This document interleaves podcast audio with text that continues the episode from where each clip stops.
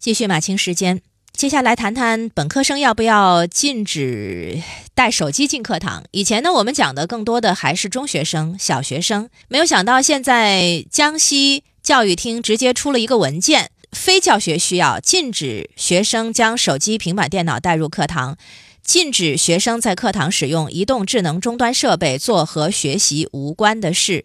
对于这一点，有不同的看法，有人觉得。自律固然很重要，但是他律可能更重要。像红网上一篇评论就说，禁止本科生带手机进课堂，这是属于亡羊补牢。进了学校，当然就得是学习了。禁令的实施虽然有阻力，但是也应该尽全力。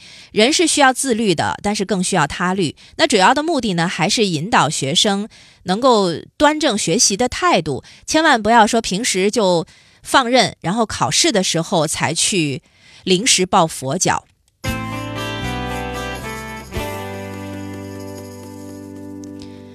也有人觉得啊，对于中学生的时候呢，可能是更多的要强调他律；但是对于本科生啊，对于大学生了，都是成年人了，是不是应该更强调的是让他们自律呢？虽然下发了这个通知，但是可能不太会有效果，不太让人乐观。一个是难以监管。高校每天会有很多的课程安排，那巡逻肯定是不起作用的。要安检嘛，每次进教室的时候，这不太现实啊。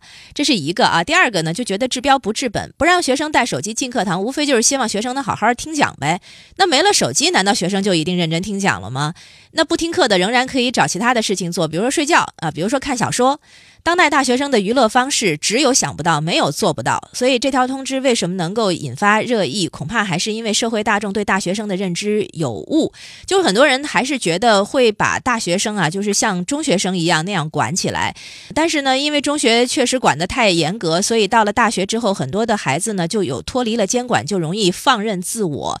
那经历了他律之后呢，大学生少有自律的。可是是作为大学生，应该好好想一想上大学的意义，千万不要浪。费了几年的时光，这才是大学生自己应该去思考的事儿。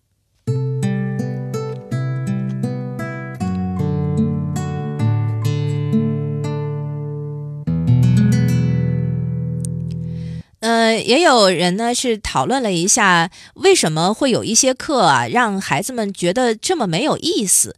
本科教育是学校的立校之本，那但是本科教育的成果却缺乏显示度。一个老师认真上课和一个老师不认真上课，在外界看来都是一门课。